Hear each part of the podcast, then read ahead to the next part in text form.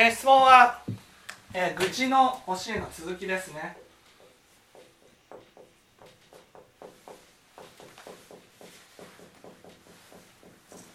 次は、えー86ページの2行目「生児の浄土うたた愛継ぎ立つ」あるいは父広告しあるいは子父を告す。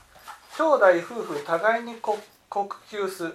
天道上下すること無常の根本なり。これはどういうことですか？藤原さん。生児の浄土うたた愛継ぎ立つ。あるいは父広告しあるいは子父を告す。兄弟夫婦互いに告求す。天道上下すること無常の根本なり。これって前の文章と関係？いや全然関係ないです。ここから話が変わるので変わるからここを選んだんですはい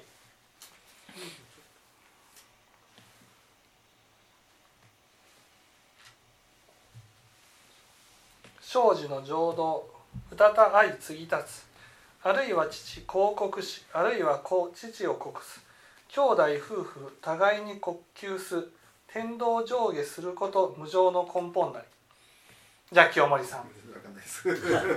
まあ、その生まれたり死んだりするというこの常の道は、えー相継ぎ立つ。まあ普通はあの順番に死んでいくことがあるんですけどもでもあの無常の世の中ですからあの父が子供をな国はこれ泣くだと思いますね。子供を亡くして父が泣いている。あるいは、えー子供が、えー父親を亡くして泣いていると。でこういうことが兄弟や夫婦やいうことが、まあ、家族でもですねお互いに、えーまあ、死死に出会って、えー呼吸している泣いていると。で普通はあの順番に死んでいったらいいんだけどもでもこの世の中では天道上下すること、えー逆さまに、えー先に子供が父親よりも先に死ぬこともあったりする。これが無常の根本であると。何が言いたいんですか？うんここは。いつまあ無常が来るかわからない。え？ということでしょうかね。ん何が言いたいんですか？うーん。えこれこれは何？愚痴とどういう関係があるんですか？まあ愚痴と。愚痴というのはこの真理がわからない頃ですから、愚痴、えー愚痴は無常がわからない。愚痴はは無常のがわからない心を言われてるんじゃないでしょうかね。どういうことですか？このう生まれた順番に年寄りから順番に死んでいくわけではないんですよ。と愚痴愚痴との関係です。これと愚痴との関係。まあ、ここでいう愚痴はあの因果の通り、まあ、無常がわからないというまず生児の浄土あたねねえー、歌た継ぎ立つっていうのはどういうこと？えー生じては生まれたものが死んでいく、まあ、これは浄土常の道で、まあ、当たり前のことであります。で歌た愛継ぎ立つ。次はこれ後を継ぐという意味ですよね。継ぐ。だから順番にこの場合はあのーまあ、うん？うん？死んでいくということ。生児の浄土歌た愛継ぎ立つってどういう？生児の浄土歌た愛継ぎ立つっていうの。生じては生まれたものが死んでいく。これが常の道である。これがまあ真理といいますか、まあ、当たり前の常の道真理ですね。生まれたものは死んでいく。だから、えー普通はあの順番に年寄りから、えー順番に。えー、の浄土歌た愛継ぎ立つっていうことはどういうこと？歌た愛継ぎ立つ。継ぎ立つをどう理解しましょ継ぎ立つ。継ぎ立つってこと？は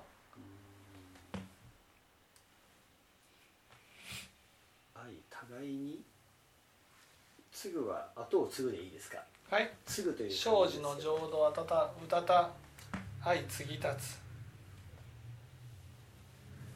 ていうことは？これ継くという漢字どうでしょうかね？はい継くという漢字後継ぎのこれ死という漢字ですよね、うんそうそう。継ぐってことはどういうこと？継ぐってことは。継ぐっていうことは？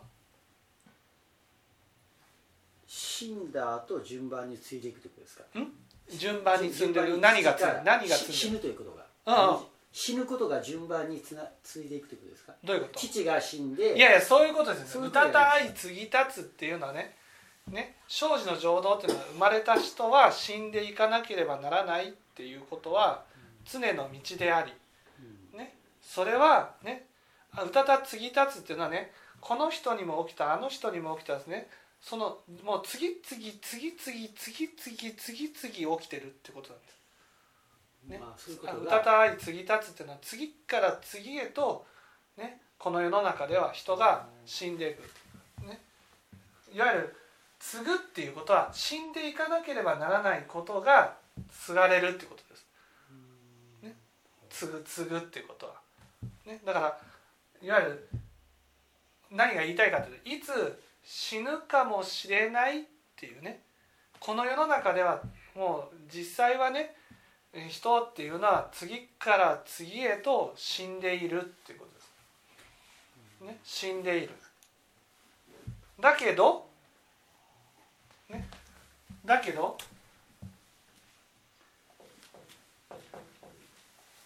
だけど何？だけどだけどうん。だけどこの後はただ事例を書いてますよね、えー父が子供を亡くして国死はこれ国はなくでよかったですよね。国休する。父を失っ子供を失って泣いてあるいは子供がどういうこと？これは。どういうこまさか死ぬと思ってとあるいは父広告死っていうのはねね父親が子供が死んで泣くってことです。うん。ね、なんで泣くの？まあ、死ぬと思っていなかった。そう。死ぬと思ってないっていうことなんです。死ぬと思ってないっていうことなんです。だから泣くんです。こんなに世界ではたくさんの人が死んでるのにってことなんです。雨が降るがごとく人が死んでいるのに。ね。やっぱ思いますよね。ね。今日もね。十数名。明日も十数名。ね。何の話か分かります？あの最近はや流行り病流行り病。そうそうそう。コロナというか。そうコロナというか。ね。今日は900名と。明日は1000名と聞きながらね。でもまさか自分はって思ってます。こう思ってる。ね。自分が死ぬなんて思ってない。そう。こんなだからこここでの愚痴っていうのはねいわゆる世の中ではたくさんの人が毎日毎日死んでいるのにってことなんです。でも私が死ぬとは思えない。っていうことなんです。私が死ぬとは思えないし私の周りにいる人たちが死んでしまうなんて思えないってことなんです。ね。だから人っていうのはね順番に死んでいくものだと思ってるわけ。順番にってことは、うんまあ、あの90歳の人がねと前に大竹さんっていう人がいてねすごいもう年配なのに生きてるあの人が生きてるから、まあ、あの人の年齢までは大丈夫ですよね。あの人が、まあ、亡くなるまでは大丈夫。僕の前には清盛さんがいるからね。清盛さんが死ぬまでは 私は死ぬことはないだろう。とこういうふうに思ってるってことです。ね、だからその死んでいく順番っていうのね次から次へと人が死んでいっているそれが若いとか年寄りとか関係なく人っていうのは次から次へと死んでいくのに自分は、ね、死ぬなんて思ってないんです。ね、死なんて自分とは関係ないっていうふうに思ってるのが愚痴っていうことなんです。ここで分かっていただきたいことは何？中村さん。難しいですね。死なないなんで死ね？たくさんの人が死んでねいわゆるたくさんの人が死んでいるのに、ね、たくさんの人が死んでいるのに自分は関係ないと思えるのか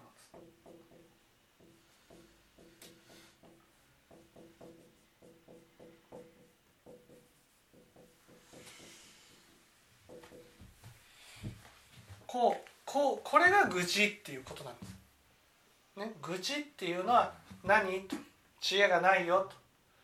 と、ね、たくさんの人が死んでるんだから自分も必ず死んでいかなければならないんだな、ね、自分はもう必ず死んでいかなければならないんだな。って思えずに自分は関係ないっていうふうになるのはどうして？諸行無常がわからないから。どうして？どうして？合田さん。どうして？どうして？わからないですね。わからない。どうして？藤原さん。たくさんの人が死んでいるのになんで自分は関係ないっていうふうに思ってしまうんです。かなんで？無明で隠してるからおおおおおおおおお無明で隠してる。おおおお無明の闇が出てきましたね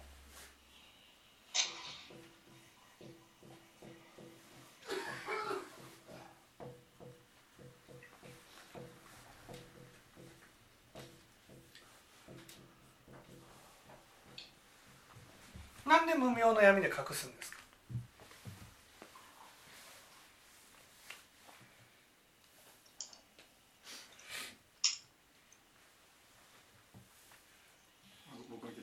うん。なんで無明の闇に隠すんですか？いや価値がないってことを見捨てられるってことが怖い。怖いから。なんで？なんで？無明の闇で隠す？清盛さんさっきの話じゃないですか。なんでそれほど恐ろしいなんで無明の闇で隠す見捨てられるそういう不安を薄々感じているのでもう隠してしまいたい。見なんたくない。でなんで隠すんですか？なんで隠す？なんで隠す？お母さん。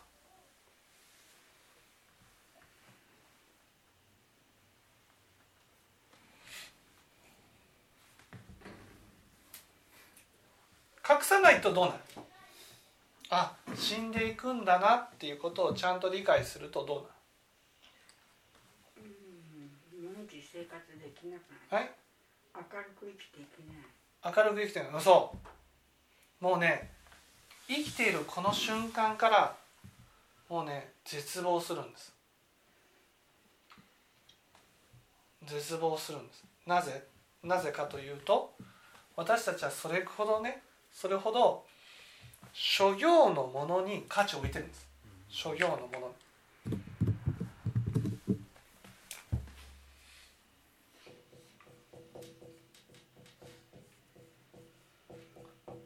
ね？諸行のものに価値を置いてる、ね、価値を置いてね？価値があるから価値のある人間だとだと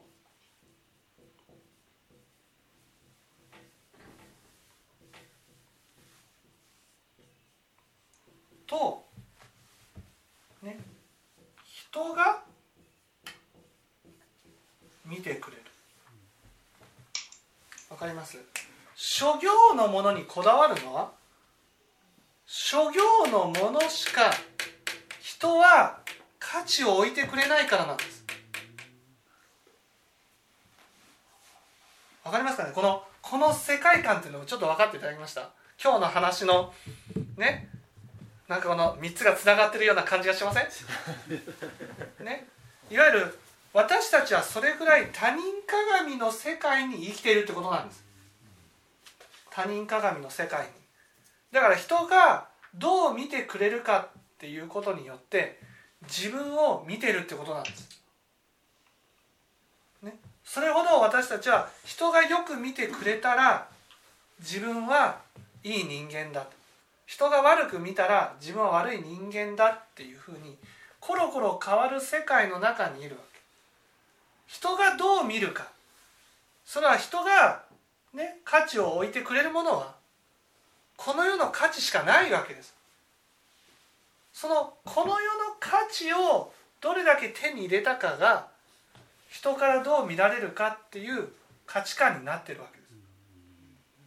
こういう価値の中に生きているからその価値を失うことは人から見たら誰からも相手にされない。誰からも見捨てられる人間になるんだと。こういうふうに思っちゃうわけ。だから価値のない人間なんてね想像できないんです。私たちには。たとえ人が認めてくれなかったとしても自分の中で価値のある人間というところに立たずにはおれないわけ。それが死を目の前にすると死っていうのは諸行が全部なくなるわけですよ、ね、諸行がなくなる。諸行がなくなると価値のあるものが全部失われてしまうわけです。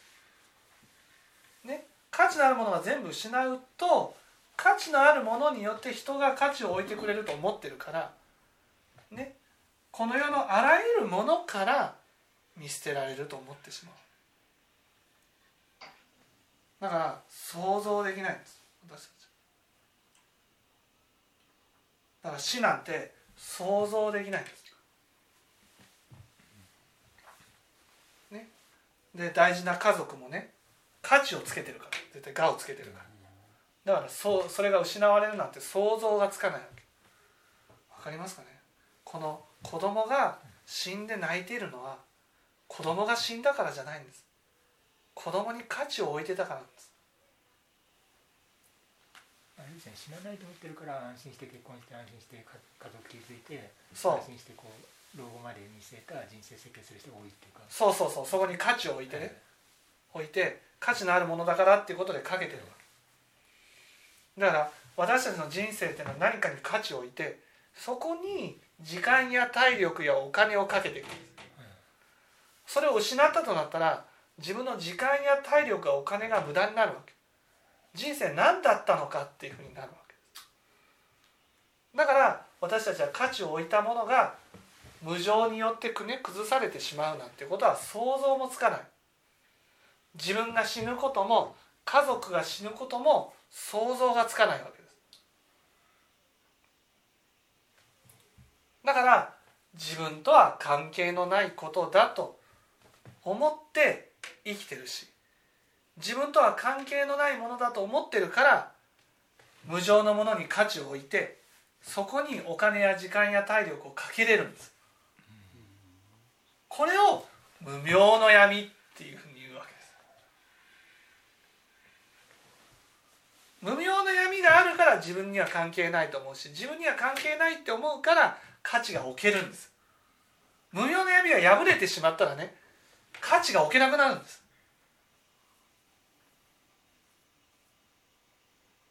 ねということはいわゆる人から見た自分から離れないと、ね、この死ぬっていうことは受け止められないってことなんです。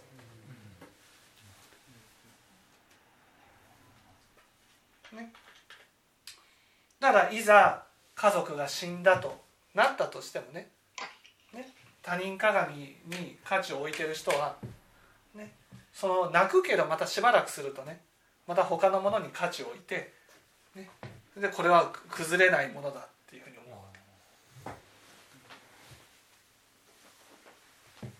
これが愚痴っていうもの。愚痴。愚痴。だからああ私ねその死ぬとは思えないからだから死なんて考えなくていいんだと思ってるんです、ね、もっと年を取ってから真剣になると思ってるんです死について。でもね本当に年を取ったらね絶対真剣になりません。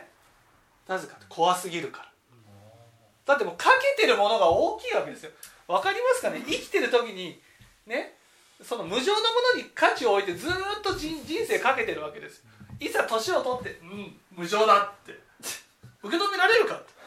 じゃあ受け止めてしまったらこのこの自分のかけてきたものって何だったのかになっちゃうわけ。だからもうこれを失うなんて思いたくないから絶対にねもうしがみついちゃうんですよ。死なないんだ。死なないんだ。そして本当に死の瞬間まで自分が知らないと思って死んでいくんです。それかこの価値を持ったまま死んでいけると思うんです。だけどどんなにね生きてる時は価値を持ったまま死ねると思ってもいざ死の宣告を受けたりするとねもう持っていけないって分かるんです。持っていけない。持っていけないってなるとどうなる？どうなる？どうなる？どうなる？すごい執着の頃がどうなる？持っていけないってなると持っていけないとなると自分の人生を振り返ってああこんな悪いことしたなあんな悪いことしたなっていうふうになる。なんで？なんで？なんで清盛さんなんで自分の人生を振り返った時にねなんで悪いことばかりが思い出されるんですか？罪悪を犯していたからです。よえ？罪悪を犯してたから？犯してたふうにえ？し否定してた。なんでなんでお母さん？なんで自分のね今ねお母さんは思わないかもしれない。いざ本当にがんを宣告されてね余命1年とかになったりした時にね自分の人生を振り返ると良かったことよりも悪かったことが思い出されるんです。自分の人生悪かったことがね次から次へと思い出されるんです。なんで？だからあの人間の実相だってね藤鶴に捕まった時にね下を見見下ろしたらつまり行く先を見たら3匹の毒竜で悪ばかり作って深海が待ってるっていうふうに思うわけ。なんで？なんで？実際に悪を作ってたから地獄が見えるんですか？死んだら。地獄だと思うんですか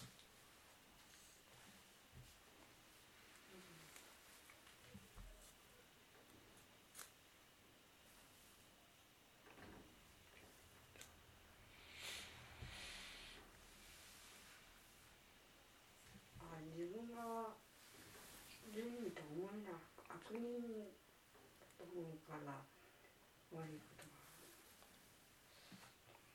とどうして毛利？なんでいざね死を宣告されて余命いくわくもない。余命いくわくもないってなったら自分がね価値を置いていた諸行が何の価値もなくなるってことが分かる。分かると？分かると？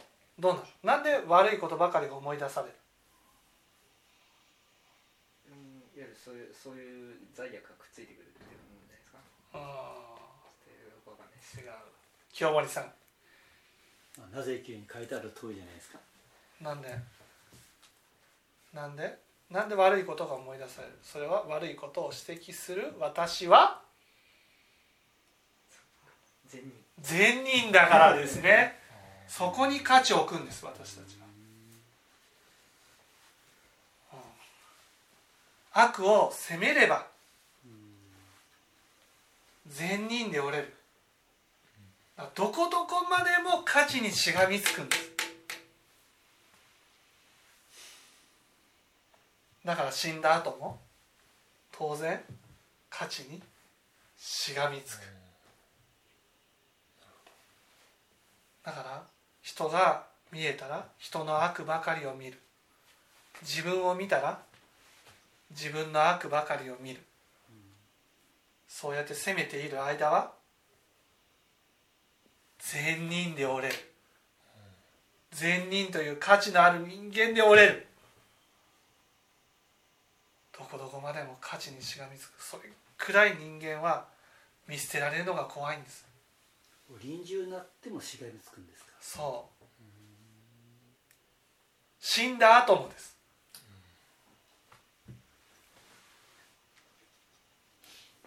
それぐらい私たちは価値にしがみつく。見捨てられるのが怖い。だから生きているこの間にねどうしても私たちはこの見捨てられる不安を取り除いていかなければならない。すいません、はい。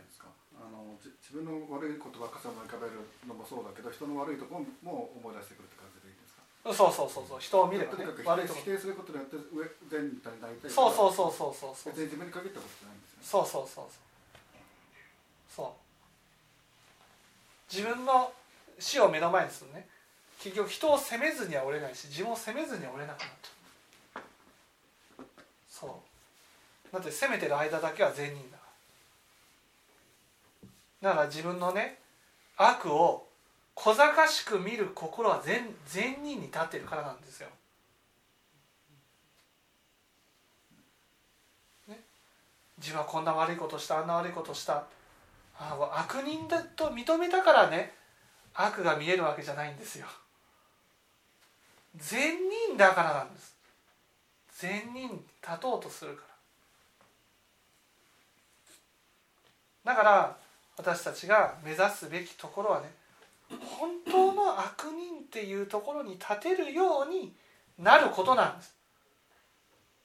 ね、悪人となっても自分を否定、ね、しないようになるためだから自分のことを否定してくる人に対しても優しくしていかなくちゃいけないんです。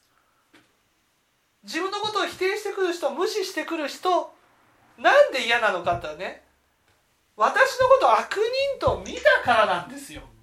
悪人と。人が。悪人と見たら悪人だと思っちゃうんです。そそして自分の悪を否定してるからその人も否定せずにおれないんです。だけどああこの自分の中の悪人の部分をこれを見捨てちゃダメなんだな。これを許してあげなくちゃいけないんだな。それを許してあげなければやっぱり自分の悪を認められなくなっちゃうんです。自分の悪を認められなかったらねもうどこどこまでも他人鏡で生きていくんです。ね。もう価値のある人間にしがみつかずにおれない。そして死んでも価値のあるところに立って自分をもう刃で貫いて傷つけまくっていくようになるんです。これが五章の一大事と言われるもの。だからこそこのことを聞いたならばああこれはこれはもう自分の中にある悪人の部分を許してあげるしかないなと。こう本当に思うじゃないですか。これを許してあげられ、ね、あげていくことが本当に人生をかけてまでやらなければならないことなんです。お金持ちになった人財産を得た人が人生の成功者じゃない。自分の中にある悪をいかに許せるようになったか。が自力の心をどれだけ減らしたかがこの人生をかけてまでやらなければならないことなんです。それを知られているものが仏教でありね。それが本当に分かったら自分の死も受け入れられるようになる。ああいつ死ぬかは本当は分からないところに生きてるんだなと。いうことを感じられるようになるんですね。はいはい。あの無明の闇とちょっと愚痴の話がもう一回教えてもらいたいんですけど。はい。今回の話だとなんか無明の闇イコール愚痴みたいな。そうです。だって無明の闇のことをまた愚痴の闇とも言うかね。あななんか否定を否定を払うと愚痴愚痴だったのかなとか思ったんですけど。うん。これは無明の闇のことをまた愚痴の闇とも言う。だからこれはこの今日の愚痴は無明の闇について書かれている愚痴。はい分かっていただけたでしょうかはいじゃあ今日は以上です